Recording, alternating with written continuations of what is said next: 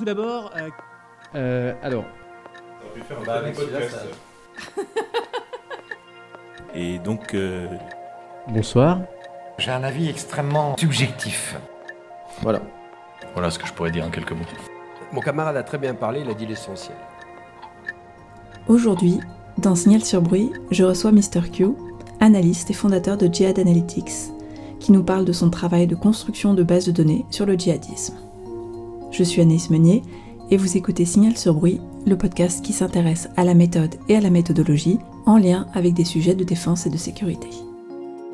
Je m'appelle euh, Mister Q, je suis analyste indépendant, je travaille sur des questions de sécurité avec un focus sur le djihadisme global et cyber. Je travaille euh, spécifiquement sur l'État islamique, ses activités militaires et ses communications depuis 8 ans, 2 ans au ministère de la Défense et 6 ans pour une organisation internationale. Vous publiez régulièrement en fait des statistiques sur euh, Twitter, hein, notamment des revendications d'attentats par l'État islamique qui sont publiées dans un bulletin qui s'appelle Al-Naba. Est-ce que vous pouvez nous décrire euh, ce bulletin et, et pourquoi vous travaillez spécifiquement sur l'État islamique? Alors, pour le travail spécifique sur l'État islamique, c'est à travers euh, mon travail au ministère de la Défense. Je vais d'abord travailler sur, avec un vrai focus sur Al-Qaïda et c'était sur la période euh, 2013-2015. Il se trouve que euh, l'État islamique, tel qu'on le connaît aujourd'hui, a vraiment émergé avec euh, l'arrivée de, de ce qu'ils appellent le califat en, en juin 2014. Euh, et là, on m'a demandé de travailler spécifi- spécifiquement sur euh, l'État islamique. Pour ce qui est de Naba, en fait, c'est un magazine hebdomadaire que le groupe État islamique, le premier numéro euh, de la nouvelle version d'Ennaba euh, a été publié le 16 octobre euh, 2015. Et en fait, dans Ennaba, j'ai pris le pari de, travailler sur ce magazine-là parce qu'il détaille absolument toutes leurs attaques euh, des sept euh, derniers jours. Et ils vont donner un certain nombre de détails sur euh, le type d'armes qu'ils utilisent, le lieu de l'attaque, euh, le groupe qu'ils ont visé, sachant qu'ils parlent très rarement, voire jamais, euh, de civils. Et mon pari, c'est vraiment de comprendre, d'évaluer et de voir les tendances du groupe en termes d'activité militaire, euh, en plus de tout ce que je peux suivre sur l'aspect cyber, etc. Mais moi, vraiment, l'objet de ma recherche, effectivement, sur Twitter, c'est c'est ce que je vais mettre en avant, c'est de comprendre comment ils évoluent euh, au niveau euh, stratégie militaire, au niveau de, des localisations qu'ils visent, à quel but, etc. Donc, quelles données vous allez extraire en fait et qu'est-ce que vous allez en faire? Alors en termes de données, euh, moi ce que j'ai créé, euh, en m'inspirant notamment de ce qu'a pu créer en termes de base de données euh, Accleb, c'est de tirer un maximum d'informations et de données par rapport à, à ce que donne comme information et de les mettre dans un tableau Excel. Donc là je structure au maximum la donnée. Au, départ, ça m'a pris un bon mois de réflexion pour être sûr que que je n'allais rien oublier de tout ce qu'ils pouvaient nous donner, parce qu'une fois qu'on a une base de données de plusieurs milliers de lignes, euh, c'est- impossible de revenir en arrière. Donc j'ai vraiment pris le temps de bien structurer la donnée en mettant, en, en- ayant dans l'idée de pouvoir filtrer le numéro du magazine, euh, le type de groupe ciblé, les armes utilisées, la localisation. Et puis quand je parle de localisation, c'est euh, le nom de la province officielle du groupe. Ensuite, le nom du pays, le nom du gouvernorat, de la province, du département, puis le nom de la ville et parfois le nom de la rue. Donc l'idée, c'est de vraiment mettre ça dans un tableau Excel, euh, avec l'idée déjà de, filtrer. Puis par la suite, moi, j'utilise euh, le tableau qui me permet, à partir de toute cette base de données, aujourd'hui j'en suis à 22 415 attaques euh, depuis mi-avril euh, 2016, je peux faire ressortir ça sur une carte euh, interactive et puis évidemment, euh, je peux créer des graphes euh, par thématique euh, avec tout ce que j'ai dans mon tableau qui peut ressortir euh, dans les graphes euh, par région, par ville, euh, par zone, euh, par saison aussi. Ça, c'est très intéressant. C'est quelque chose qui m'intéresse euh, de pouvoir combiner euh, la localisation et la saison. Oui, c'est ce que vous publiez régulièrement sur Twitter. On voit ça avec justement des graphiques en disant alors euh, tel mois ou depuis ou pendant l'Aïd il s'est passé ceci. euh, c'est ce que vous avez fait. Euh. Exactement. L'idée, c'est vraiment, j'essaie de ne pas, euh, de ne pas être prisonnier du quotidien et, via la recherche, de toute façon, je ne peux pas être prisonnier du quotidien parce que ça demande euh, énormément de travail. Et puis, il y a des spécialistes qui le font parfaitement bien. Et moi, sur Twitter, j'essaie vraiment d'amener un, un, focus sur, euh, sur une période de l'année ou alors sur une attaque euh, inédite, comme il y en a eu il n'y a pas très longtemps en République démocratique du Congo avec la première attaque suicide du groupe peut euh, vraiment dénoter quelque chose ou amener euh, une réflexion sur la stratégie du groupe euh, en République démocratique du Congo. voilà, et, je vais mettre vraiment le focus sur quelque chose d'inédit ou sur une tendance du groupe en comparant avec les années précédentes. Et c'est ça le, la, chance d'avoir euh, accès à, des données qui remontent jusqu'à 2016 et l'idée c'est de remonter jusqu'à juin 2014. C'est vraiment voir euh, l'évolution du groupe, alors, euh, avec dans l'idée évidemment que 2014-2016 où ils avaient des territoires, un vaste territoire très différent de ce qu'on peut avoir aujourd'hui. Mais voilà, ça donne quand même des, des, très bonnes tendances. Et puis, encore une fois, on peut euh, délimiter les saisons et délimiter le, le, temps sur lequel on, va faire cette étude-là. Euh, j'ai une question purement technique, mais le fait de travailler sur euh, Excel, est-ce que c'est pas gênant à partir d'un moment où, à partir du moment où on a beaucoup de données? Est-ce que c'est fluide? Est-ce que ça fonctionne bien. Alors c'est juste, c'est une très bonne question. En fait, au départ, je pensais vraiment me concentrer sur Excel. Et j'ai vu la limite d'Excel, notamment quand on passe sur euh, la carte euh, pour visualiser toute la donnée.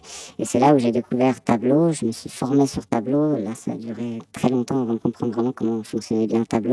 Et Tableau, en revanche, euh, avec toute cette donnée, donc les, 22 000 lignes de mon tableau Excel, là on peut parfaitement faire ressortir des graphes qu'on peut remodeler en fonction de ce qu'on recherche. Euh, on parlait de données structurées. Est-ce que vous pouvez revenir sur euh, comment vous définissez en fait une donnée structurée? Une donnée structurée, c'est une donnée qui va nous permettre euh, de, pouvoir vraiment faire ressortir des tendances sur une thématique ou sur vraiment un objet de recherche qu'on va avoir, que ce soit au départ ou par la suite. Et une donnée qui fait que pour chaque ligne, on va avoir un certain nombre d'informations, mais qui, à l'échelle des 22 000 attaques, permettront de filtrer et de ne pas avoir, euh, pour vous donner un exemple concret, sur les villes, euh, les quartiers, etc., j'essaie d'être extrêmement précis. Et là, c'est le travail le plus difficile, puisqu'on passe de l'arabe au français. Donc ça va être de la transcription. Donc j'essaie de, toujours, enfin je garde toujours la, même façon de travailler, la même façon de, transcrire de l'arabe vers le français, parce que si, quand on filtre la donnée, on ne met pas toujours les mêmes noms de lieux, ou qu'on change une voyelle, ou qu'on change euh, un, tout petit peu le nom, quand on va filtrer toute cette donnée-là, ça va être très compliqué ensuite de, dégager des tendances. Oui, parce que ça va faire plusieurs occurrences et ce ne sera pas le même terme qui va être utilisé. Euh, exactement, exactement. Et sachant que Al-Naba, c'est vraiment euh, c'est un bulletin qui est rédigé en arabe. C'est un bulletin qui est rédigé à 100% en arabe. Euh, depuis, euh, il y a eu d'autres magazines du groupe qui ont été déclinés en un certain nombre de langues, mais oui, Al-Naba est 100% en arabe. Vous avez parlé de passer de, des données que vous rentrez dans le tableau à des cartes, mais vous, à long terme, c'est vous accumulez des données. Euh, est-ce que vous êtes du côté de, de la construction de la base, pardon, de la construction de la base, ou bien sur l'analyse en fait de la base? Les deux. Euh, en fait, euh, mon objectif, c'est, ça, fait maintenant huit ans que je travaille sur l'état islamique, et l'idée, c'est vraiment que ce tableau, cette base de données, ne fasse que soit un peu comme une souris sur le gâteau et ça me permette d'affiner mes analyses. J'ai fait beaucoup de recherches, beaucoup de rapports sur le, sur le groupe et en fait en termes d'activité militaire, je voyais que j'étais quand même assez limité euh, parce que j'étais capable de remonter sur plusieurs semaines, plusieurs mois, mais c'était vraiment difficile de, de comprendre euh, l'évolution du groupe euh, en termes de, de, stratégie militaire. Et donc l'idée, c'est d'utiliser cette base de données-là pour sortir des rapports. J'en mets un tout petit échantillon sur Twitter, mais évidemment, il y a beaucoup plus de choses à dire. au départ, je suis pas très habitué à, à limiter, des analyses en quelques caractères. Et donc non, l'idée, oui, évidemment, c'est de utiliser cette base de données-là pour en faire euh, des rapports euh, beaucoup plus construits et puis pour ceux qui sont intéressés d'aller beaucoup plus loin en, termes d'analyse. C'est quelque chose qui peut être complémentaire avec le travail d'Acled, par exemple euh Absolument, absolument. Oui, c'est complémentaire et c'est ça aussi la richesse. La richesse, et ça sera une fois que j'aurai remonté à 2014, c'est de combiner ma base de données avec d'autres, avec Acled, avec euh, avec aussi une base de données d'un chercheur américain qui est un ancien militaire américain et qui a travaillé sur l'ancêtre euh, de l'État islamique sur la période 2006 euh, à 2013. Et là, ça peut être très très intéressant de voir, de, de, de combiner nos deux bases de données pour voir le pré-État islamique tel qu'on le connaît aujourd'hui, donc avant juin 2014, de voir la période notamment 2010-2013 et la période actuelle même s'il faut toujours se méfier de, de, de, faire des comparaisons entre le passé et aujourd'hui, mais en tout cas, ça donne vraiment des, des tendances sur, euh, sur comment se structure le groupe, euh, euh quelle est sa stratégie et, et, et, où est-ce que où est-ce qu'il est qu'il attaque en fait, tout simplement, euh, notamment pour la, la, pour tout ce qui va être Irak-Syrie, parce qu'évidemment, le groupe avant 2014 n'était pas élargi à, à d'autres provinces en Afrique, en Asie et d'autres pays du Moyen-Orient. Mais euh, vous, vous avez choisi de prendre les attentats qui sont revendiqués, donc, et qui sont revendiqués spécifiquement dans ce bulletin-là. C'est quoi les limites, en fait, euh, de fait, de n'avoir choisi que euh, ce média-là? Alors, la limite, évidemment, c'est qu'on est sur de la propagande. donc, c'est très important d'aller vérifier l'information, ce que j'ai fait depuis 8 ans maintenant. Et en fait, je, je, régulièrement, je prends des échantillons d'attaques je regarde euh, déjà si on a de la, donnée, de l'information euh, des médias locaux, des autorités.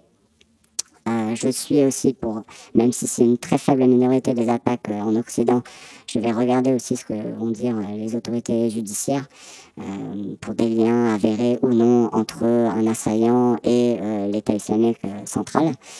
Euh, et en fait, euh, j'ai la chance d'être connecté à un réseau de chercheurs qui eux-mêmes euh, sont soit basés en Europe, soit directement sur le terrain et vont pouvoir corroborer ou non telle ou telle attaque du groupe État islamique, sachant que moi j'ai travaillé sur des centaines et des centaines d'attaques, même si ça peut paraître surprenant au premier abord, l'écrasante majorité des attaques de l'État islamique qui sont revendiquées par le groupe ont vraiment lieu.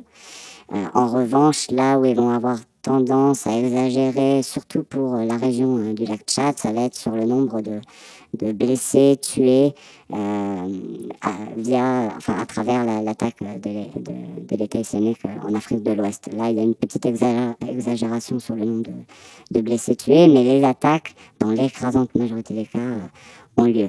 Ce qui ne veut pas dire que ce qui, est vrai aujourd'hui et ce qui est vrai depuis 8 ans ne va pas évoluer. Peut-être que le, groupe va revendiquer un certain nombre d'attaques euh, enfin, derrière lesquelles ils, ne sont pas. Mais euh, jusqu'à aujourd'hui, c'est quelque chose qu'on peut vérifier de façon assez, euh, facile avec tout ce qui est possible en source ouverte et via le réseau de chercheurs et d'experts qui travaillent sur la question. Mm -mm. à terme, je me pose quand même la question, est-ce que euh, Excel va supporter toutes ces données-là quand vous allez refaire euh, toute l'antériorité de vos recherches? C'est une très bonne question. Euh, en tout cas, je sais que là, j'évalue à 26, 27 000 attaques jusqu'à si on, on, remonte de juin 2014 à aujourd'hui, attaque revendiquée. Euh, pour l'étape d'après, de combiner avec euh, d'autres euh, d'autres tableaux. Moi, à l'origine, je ne suis pas un data scientist, donc c'est vraiment c'est une question que je me pose. Je sais que sur mon propre tableau, pour faire ressortir ce que je veux via le logiciel tableau, ça pose aucun problème. Après, pour la suite, pour combiner avec d'autres tableaux, c'est une très bonne question. on verra si, si ça supporte ou s'il faut passer sur un autre support.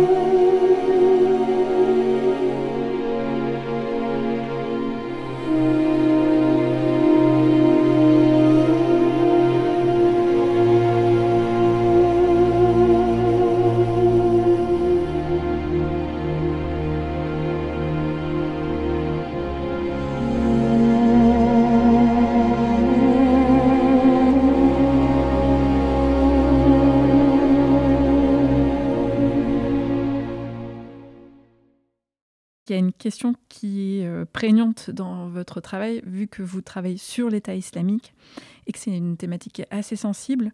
Quelles précautions faut-il prendre en fait?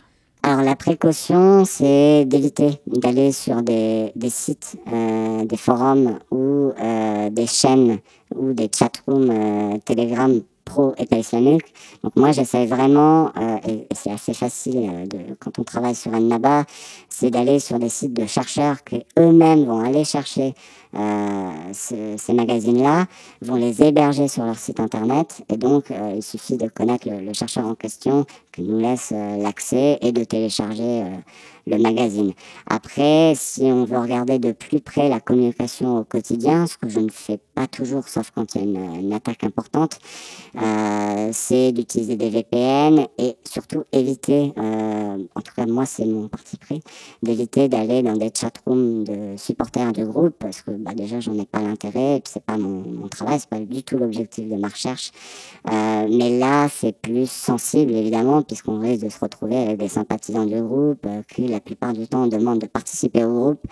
Euh, et moi, je ne me mets pas du tout dans, dans, dans, cette option-là. Moi, vraiment, l'idée, c'est de garder un, recul via le magazine euh, sur des sites sécurisés euh, de chercheurs pour éviter de me retrouver au milieu des sympathisants du groupe. Ce qui n'empêche pas un certain nombre de sympathisants de me contacter sur Twitter, mais je réponds toujours poliment que je suis analyste et absolument pas supporter du groupe et que l'idée c'est de, de, de partager la connaissance sur le groupe et sur son évolution.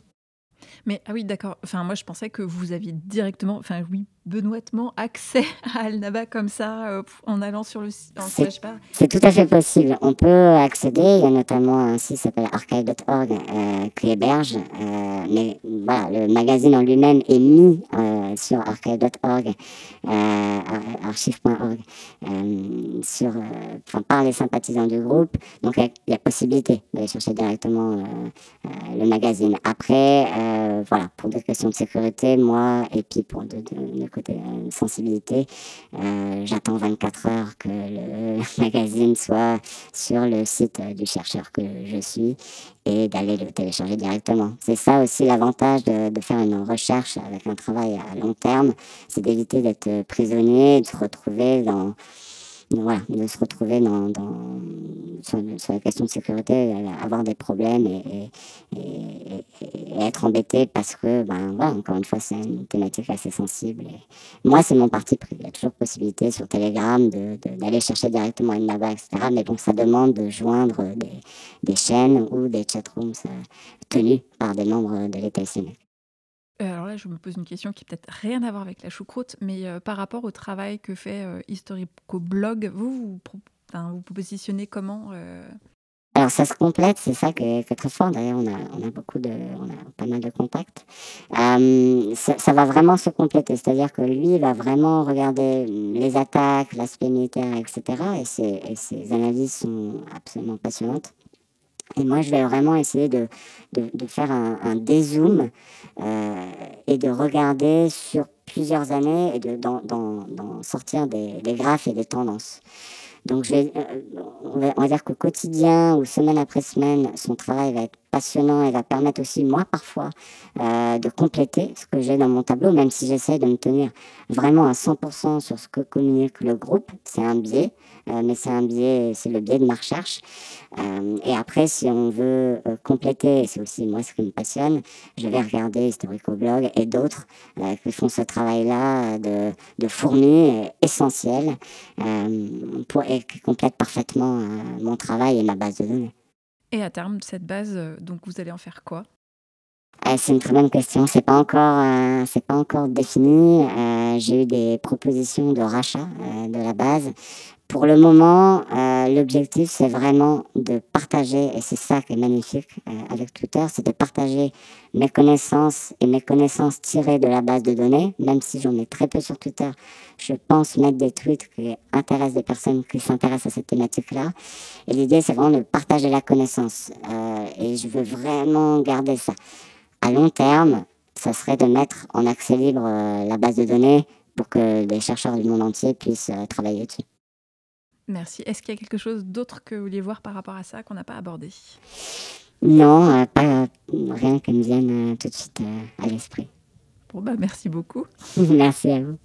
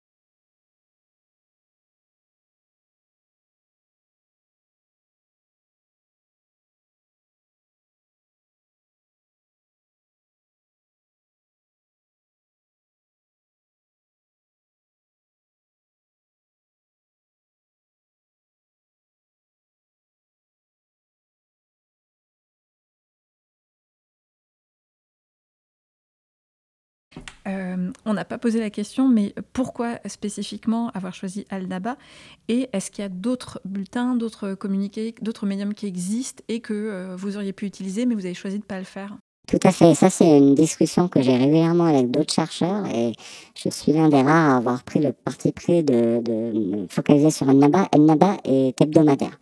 Donc en fait, ce qui est très intéressant par rapport à des bulletins quotidiens euh, via Armac News, Nashir et, d'autres plateformes du groupe, c'est qu'en fait, euh, le, bulletin, le magazine sort tous les jeudis et ils ont un recul par rapport à des attaques du quotidien où ils vont pouvoir nous fournir euh, d'autres détails sur l'attaque en question, parfois corriger aussi des noms de lieux, des noms de, lieux rattachés à certains gouvernorats, euh, provinces, départements.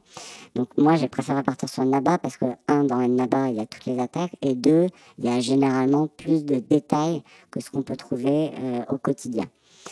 Après, la question de pourquoi Ennaba et surtout pourquoi suivre les communications de l'État islamique, pour moi, c'est essentiel. Et c'est quelque chose qui m'a vraiment surpris euh, dans les discussions que j'ai pu avoir avec un certain nombre d'interlocuteurs qui travaillent dans le domaine de la sécurité. C'est, pour moi, c'est essentiel de savoir ce qu'ils disent, de savoir comment ils le disent, de connaître les détails de ce qu'ils disent, euh, même si au départ, je n'avais aucune certitude que la plupart des attaques euh, avaient vraiment lieu et qu'il y avait toujours le, voilà, le doute euh, qu'un certain nombre d'attaques étaient totalement fausses connaître, euh, connaître le, ce que dit ce groupe-là, pour moi, c'est essentiel pour bien le comprendre et puis pour bien savoir aussi euh, les zones où il attaque. À partir du moment où un certain nombre de, personnes qui travaillent dans le domaine de la sécurité ou, dans le domaine, euh, pour le gouvernement, m'ont dit depuis 2013 que c'est de la propagande et qu'il n'y a pas grand-chose à en tirer, pour moi, c'est une erreur d'analyse monumentale parce que, voilà, encore une fois, la plupart des attaques ont vraiment lieu. Et euh, c'est essentiel pour savoir exactement où il frappe, le type d'arme, le type d'arme aussi, les butins, euh, les butins de, de, guerre, comme je les appelle, au cours des attaques qu'ils récupèrent et qu'ils réutilisent. Et ça, c'est très facile à suivre, euh, qu'ils réutilisent euh, dans des attaques supérieures. Ça se voit beaucoup dans la région du lac Tchad, on les a vu vraiment monter progressivement. Euh, c'est quelque chose qu'on retrouve notamment dans les analyses d'historico-blog. Le butin, enfin, tous les bulletins. Le butin et tous, enfin, les photos qui ont été prises et où est-ce qu'on le retrouve et en essayant de, oui, de remonter la trace. Euh. Exactement. Et ça, c'est passionnant. Pour moi, c'est vraiment passionnant et essentiel pour savoir aussi si le groupe va, monter, va, progressivement monter en force ou pas dans telle ou telle zone, ou si on reste sur des attaques. C'est pour ça aussi que j'ai mis une colonne dans mon tableau euh, sur, le, type euh, d'armes utilisées, parce que vraiment, ça, c'est possible de, de, les suivre. Et un autre point qu'on n'a pas abordé, c'est, et là l'idée m'est venue, euh, au fur et à mesure, et du coup j'ai pu, heureusement c'était au départ de, plutôt au départ de mon projet, mais c'est de regarder pour les attaques suicides euh, le type de personnes que mènent les attaques suicides. Et c'est extrêmement intéressant, surtout maintenant je remonte dans le passé, euh, de voir par nationalité. Parce qu'ils vont jamais donner les noms réels, hein, ça va être des alias, mais dans l'écrasante majorité des cas, à la fin de l'alias, on saura de quel ou quel pays, parfois de quelle ou quelle région, parfois de quelle ou quelle ville sont originaires les personnes que mènent les attaques suicides. Et c'est extrêmement éclairant. Là, je suis en pleine, enfin, j'ai fini la bataille de Mossoul, la bataille de Raqqa et d'autres batailles. Et c'est extrêmement intéressant de voir euh, par nationalité qui étaient euh, les, assaillants qui menaient des, attaques suicides. C'est vraiment très très intéressant pour voir euh, le type de population qui ont rejoint l'État islamique quand ils avaient des territoires entre 2014 et jusqu'à 2017. On va dire. Et donc ça, c'est des informations qui vont être relayées à des chercheurs qui vont pouvoir les réutiliser pour ensuite analyser ces éléments. L'idée, c'est là, c'est pour ça que aussi je suis assez peu active sur Twitter, c'est vraiment d'arriver au bout de mon projet sur la période 2014 à aujourd'hui et ensuite en extraire de temps en temps des données clés euh, type euh, sur les assaillants suicides. Je, suis en contact avec des personnes qui, consacrent leur vie à ça, euh, comme Hugo Kahneman, qui est très très intéressé et qui souhaiterait savoir, bah, voilà, par nationalité, dans telle ou telle bataille, que ce soit Fallujah, Mossoul, Raqqa, quels étaient. lui, il regardait vraiment le type de, véhicules qui sont utilisés au cours des attaques suicides. Et moi, en tout cas, ce jour, je n'ai pas connaissance de quelqu'un qui a travaillé spécifiquement un dézoom sur ces batailles-là pour savoir euh, les nationalités. Chaque État était très intéressé, évidemment, et suivait de près par rapport à ses, citoyens, ces ressortissants qui avaient mené ce type d'attaque pour un, niveau de sécurité. Mais en termes de recherche, euh, avoir un dézoom sur les nationalités euh, des assaillants qui ont mené ces attaques suicides-là, il me semble que ça manque. Et ça, c'est ce genre de, de données, ce genre de dézoom que moi, je veux apporter dans le cadre de ma recherche. Euh, là, vous travaillez sur l'antériorité, mais également sur les bulletins qui sont publiés maintenant. Euh, S'il a jamais il y a un, changement de pratique, euh, parce qu'ils font énormément de vidéos aussi régulièrement, est-ce que vous seriez obligé de changer le... Vous arrêteriez, arrêteriez votre base de données ou vous changeriez le média qui la, nourrit? Alors, pour tout ce qui va être vidéo, photo-reportage, ils publient énormément de photo-reportages par rapport à leurs attaques ça va pas être euh, présent dans ma base de données. Et ce travail est déjà extrêmement bien fait par certains comptes euh, sur Twitter et certains chercheurs avec qui je suis en contact. Donc ça va compléter. Mais euh, là, pour moi, le challenge, ce sera si le groupe arrête d'émettre ce magazine-là. C'est sûr que ça serait une grosse perte et forcément, ce serait beaucoup plus difficile d'aller chercher l'information. D'ailleurs, sur la période juin 2013 jusqu'à juin 2014, il n'y a pas euh, de magazine, euh, ou en tout cas il n'y a pas de magazine aussi bien structuré que ce qu'on a pu trouver par la suite. Donc euh, c'est un petit challenge. Si aujourd'hui ils arrêtent, c'est sûr que ce sera beaucoup plus compliqué et ce sera pas, je ne pourrai pas techniquement avoir, ou ça sera très difficile d'avoir toutes les attaques du groupe. Mais je ne crois pas que ce soit dans les plans du groupe d'arrêter cette communication-là parce qu'ils ils misent énormément sur les communications pour voilà, attirer du monde à eux et puis faire parler d'eux.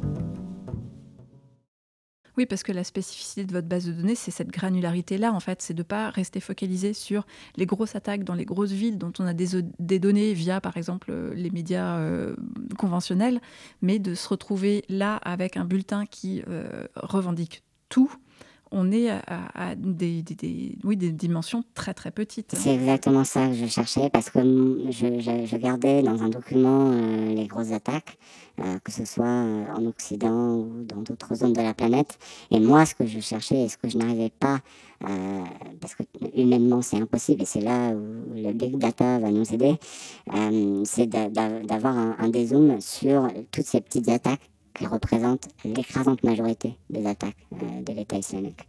Et là, toutes ces petites attaques-là, bah, ça va vraiment nous permettre de comprendre comment le groupe fonctionne dans des zones reculées, dans des villages vraiment reculés, je pense notamment à l'Irak, mais euh, c'est pareil à peu près partout, où finalement le groupe, cette stratégie-là d'attaquer des petits villages, de créer de l'insécurité, de prendre petit à petit des territoires, même si en ce moment c'est plutôt prendre temporairement pendant quelques heures des territoires, mais c'est de montrer sa présence, de monter en puissance et absolument pas d'aller dans les grosses villes et d'attaquer les grosses villes parce qu'ils savent très bien qu'ils auront de, fortes pertes humaines s'ils commencent à, attaquer, à contrôler euh, un territoire, une grosse ville. Et puis il y a aussi tout le côté administratif, ça coûte cher. Voilà, mais donc moi, vraiment, le, plus de ma base de données, c'est de voir bah, tout ce qu'on ne voit pas euh, ici. Euh, c'est toutes ces petites attaques qui finalement font font le, succès entre guillemets de, de, ce groupe qui va être capable de déstabiliser totalement des zones entières qui sont très loin du pouvoir central dans tel ou tel pays et très loin de, l'aspect euh, médiatique. Aujourd'hui, vous pourriez, enfin, par rapport aux données que vous rentrez, faire un peu de prospective où vous voyez des tendances qui apparaissent euh, et dont on ne parle pas encore? Alors, pas forcément au niveau des données dans mon tableau, parce que là, à partir du moment où ils revendiquent une attaque dans un pays, c'est que le pays est déjà intégré dans une province officielle du groupe. En revanche, il y a tout ce qu'on a à côté, où on va voir les communications du groupe, les échanges entre les sympathisants du groupe et les militants et euh, les combattants du groupe, où là on pourra avoir une idée. Mais oui, il y a beaucoup de choses qui circulent et l'avantage de pouvoir discuter avec un certain nombre de chercheurs, c'est aussi de pouvoir se donner ce type d'informations et de, de, pouvoir euh, réfléchir ensemble à la véracité ou non de l'implantation euh, de l'État dans telle ou telle zone ce qui crée parfois des tensions avec des chercheurs ou des experts sont qui connaissent les groupes préexistants à la province officielle euh, du groupe et qui vont pas du tout adhérer à ce djihadisme global et à, cette connexion entre euh, telle ou telle province euh, islamique et l'État islamique central. Donc là, il y a de vraies discussions en ce moment pour, pour, voilà, pour, essayer de réfléchir ensemble à comment on peut, comment on peut montrer aussi, nous, à partir de notre travail, comment le groupe État islamique fonctionne via tout ce qu'il a pu faire euh, par le passé, que ce soit avec euh, le IAO et SWAP euh, dans la région du lac Tchad, le Mozambique, la RDC. voilà, c'est, le groupe état fonctionne toujours pareil. Donc ça, nous, de notre côté, qui travaillons sur le djihadisme global, c'est assez facile de, voir comment il fonctionne. Ça n'empêche que il y, a, aussi différents degrés de, de, de, relations entre les différentes provinces et l'État islamique central. Certains vont être financés, certains ça va être plus au niveau idéologique avec un vrai cahier des charges à suivre. Euh, évidemment, il n'y a pas au quotidien euh, euh, l'État islamique central qui discute pour savoir où est-ce que telle ou telle province doit mener ses attaques, Il y a vraiment une décentralisation, ça c'est très intéressant à suivre aussi.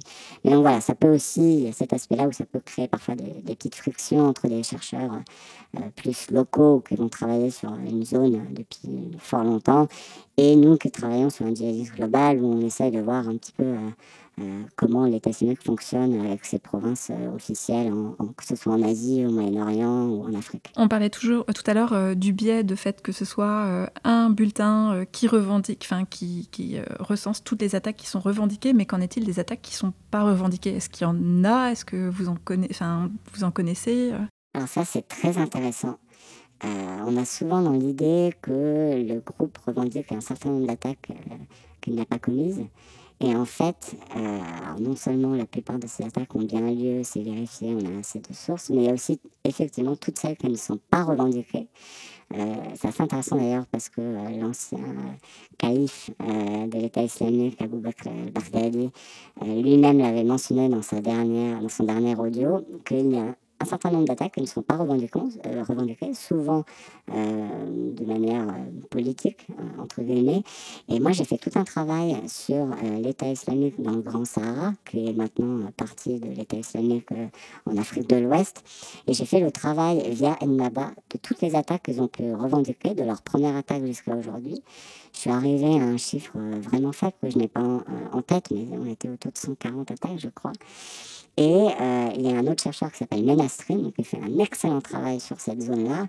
Et en fait, nos chiffres passaient du simple au quintuple, euh, voire pire. C'est-à-dire qu'il y a énormément d'attaques qui n'étaient pas revendiquées. Euh, de la part de, cette branche-là de l'État islamique, pour des raisons politiques, pour des raisons aussi. L'État islamique, encore une fois, je l'ai mentionné tout à l'heure, mais ne, ne parle jamais de civils euh, même si on sait hein, évidemment a des civils qui sont, qui sont visés, qui sont blessés, tués euh, lors des attaques, mais eux-mêmes ne vont jamais parler d'attaques contre des civils. Dans cette zone-là, il y a beaucoup d'attaques dans des villages contre des civils. Et ça, l'État islamique central euh, ne va jamais utiliser ce type d'attaque, ne va jamais revendiquer ce type d'attaque, euh, parce que bah, voilà, c'est pas, c'est absolument pas en faveur euh, du groupe. Je crois que la zone vraiment la plus, la, plus claire sur cette absence de revendication d'attaque, c'est dans la région de euh, du Liptako Gourma, où il y a énormément d'attaques qui ne sont pas revendiquées. Et vraiment, c'est criant. Après, il y a eu d'autres attaques aussi par le passé en, Turquie, euh, où on sait, on est quasiment sûr que l'État islamique euh, était derrière ces attaques-là et n'ont pas été revendiquées. On le voit aussi parfois en Afghanistan avec certaines récentes attaques, que ce soit à Kaboul ou Jalalabad, dans des, que ce soit dans les universités, contre des infirmières, contre, et ce type d'attaques ne sont pas toujours revendiquées, surtout quand voilà, ça, tombe, ça touche un certain nombre de, de civils. Mais ça, l'État islamique, via El Baghdadi, lui-même l'avait reconnu dans, dans, dans, le dernier audio euh, qu'il avait euh, diffusé, euh, enfin qu'il avait fait diffuser avant sa mort. Oui, donc ça veut dire qu'il y a bien un biais dans la base de données dont il faut avoir conscience, donc que ce ne sont que des attaques qui sont revendiquées. Mais il y a une chose qu'on, moi j'entends beaucoup quand on, écoute Wassim Nasr parler, c'est que c'est cette idée de cahier des charges. Quand on, on est un groupe terroriste délocalisé, qu'on se dit qu'on va se, être être pris sous l'égide de l'État islamique central, on accepte un cahier des charges. Et en fait, ça sort du cahier des charges, euh, le fait de viser les civils, ou en tout cas, de pas forcément de viser les civils, mais comment ça se fait qu'on en fasse autant et que de fait, on ne puisse pas en parler? Donc, il y a au niveau de la communication, c'est... Mais les attaques euh, qui vont toucher énormément de civils, ça va. après, il y a civils et civils, c'est terrible, mais il faut se mettre dans la tête de, de, l'État islamique. Par exemple, je dis qu'elle ne revendique jamais d'attaque contre des civils, mais il y a une grosse exception, euh, ça va être l'Afghanistan et l'Irak, où dès qu'ils vont faire des attaques contre des chiites, euh, en Irak contre des Hazaras chiites, en Afghanistan, là, ils vont revendiquer les attaques parce qu'il y a un vrai biais, il y a une vraie communication. Voilà, c'est un groupe qu'ils vont particulièrement viser. Après, pour d'autres attaques euh, en Europe, hein, on est particulièrement touché, où on parlait de, de, croisés ou de chrétiens lors des attaques qui nous touchent euh, dans nos chairs. Euh, là, ils vont pas pas accoler le terme civil, mais chrétiens ou, croisés, et nous-mêmes, on saura pertinemment bien que c'était des civils qui étaient touchés. Là où je parle d'attaques contre des civils qui vont pas être revendiquées, ça va être dans des zones où ça va être plus des attaques qui vont, qui vont qui vont pousser les populations locales à être moins réticentes à la venue euh, de membres d'État islamique et qui vont vraiment créer une insécurité où seul euh, l'État islamique va se poser comme le garant de la sécurité, ce type d'attaques vont pas toujours être revendiquées. Là, vraiment, moi, je parle du Grand Sahara. Après, il y a un autre chercheur qui a travaillé sur euh, la Badia, donc toute une zone notamment des articles en Syrie, où là, lui fait ce travail de regarder les revendications du groupe et toutes les attaques, où on est sûr que le groupe euh, a connu ces attaques-là. C'est vraiment pour moi, euh, qui travaille sur le monde entier, c'est les deux zones où il y aura un biais euh, via le travail que je fais, de se dire attention, oui, on a des données, on a des tendances. Et ça, moi, dans mon travail de tous les jours, c'est ce que je fais toujours, c'est toujours dire, voilà, on part sur ce biais-là, sur ce que communique le groupe, mais c'est très important de le compléter avec euh, d'autres choses, avec euh, des, des, recherches euh, d'autres chercheurs, des informations via les médias, via les autorités politiques, judiciaires, etc. Mais effectivement, ça, ça fait partie des, des biais, des biais de, de ce travail. Bah, merci beaucoup. Merci à vous. Encore merci à Mr. Q pour cet entretien. Dans le prochain épisode de Signal sur bruit, nous parlerons de guerre de l'information avec le colonel Bertrand Boyer autour de son livre Guérilla 2.0. En attendant, vous pouvez retrouver cet épisode et tous les autres, ainsi que les fils de la bagarre, sur le site d'Audioblog, mais également sur Spotify, Deezer ou bien encore Apple Podcast. Je vous dis à bientôt dans Signal sur Bruit, le podcast de la revue Infection.